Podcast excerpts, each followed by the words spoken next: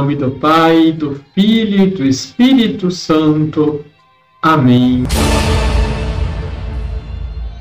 Olá, tudo bem com você?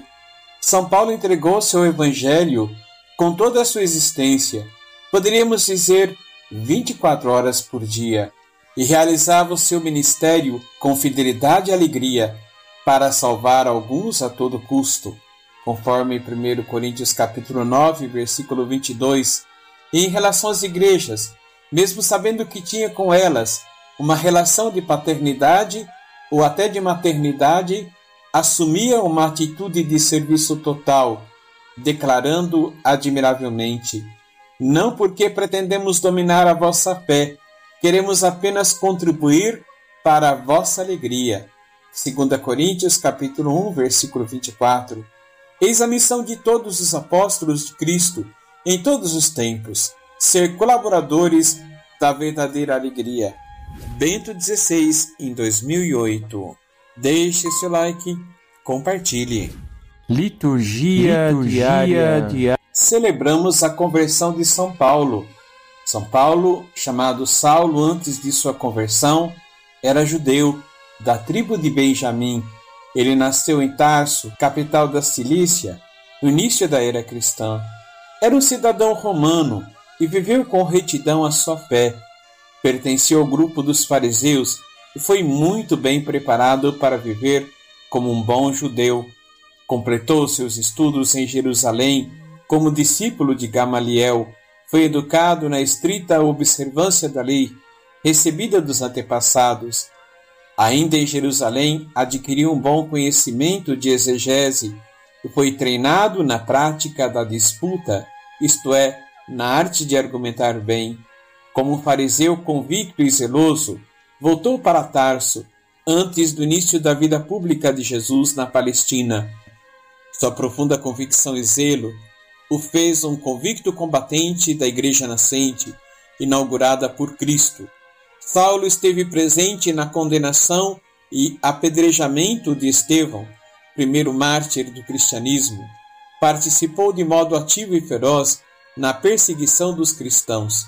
Nos Atos dos Apóstolos, capítulo 9, Saulo, respirando ainda ameaças e mortes contra os discípulos do Senhor, dirigiu-se ao sumo sacerdote e pediu-lhes cartas para Damasco, para as sinagogas, a fim de que, se encontrasse alguns daquela seita, quer homens, quer mulheres, os conduzisse presos a Jerusalém.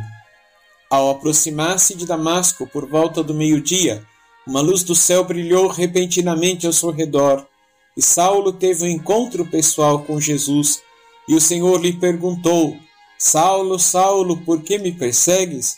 Esta experiência foi profundamente marcante em sua vida. Sem conseguir enxergar foi conduzido para Damasco, recebeu oração de Ananias e como que escamas caíram dos seus olhos. Ali Saulo tornou-se Paulo, inquieto por sua experiência divina. Paulo anunciou a Jesus Cristo crucificado e ressuscitado. Ele fez três viagens missionárias que o levaram aos grandes centros da Ásia Menor e do sul da Europa, com uma fecunda evangelização. No Novo Testamento, encontramos 14 cartas escritas por ele, animando e exortando as comunidades cristãs recém-nascidas. Paulo foi decapitado em Roma por volta do ano 66 depois de Cristo, e suas relíquias estão na Basílica de São Paulo, fora dos muros. Vamos rezar.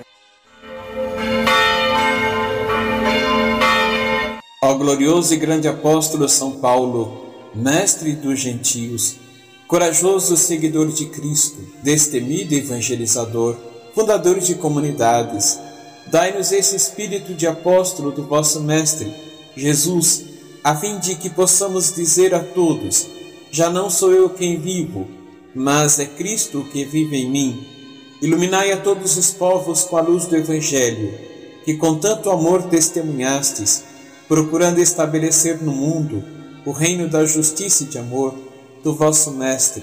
Suscitai muitas vocações missionárias que, a vosso exemplo, levam Cristo a todos os povos.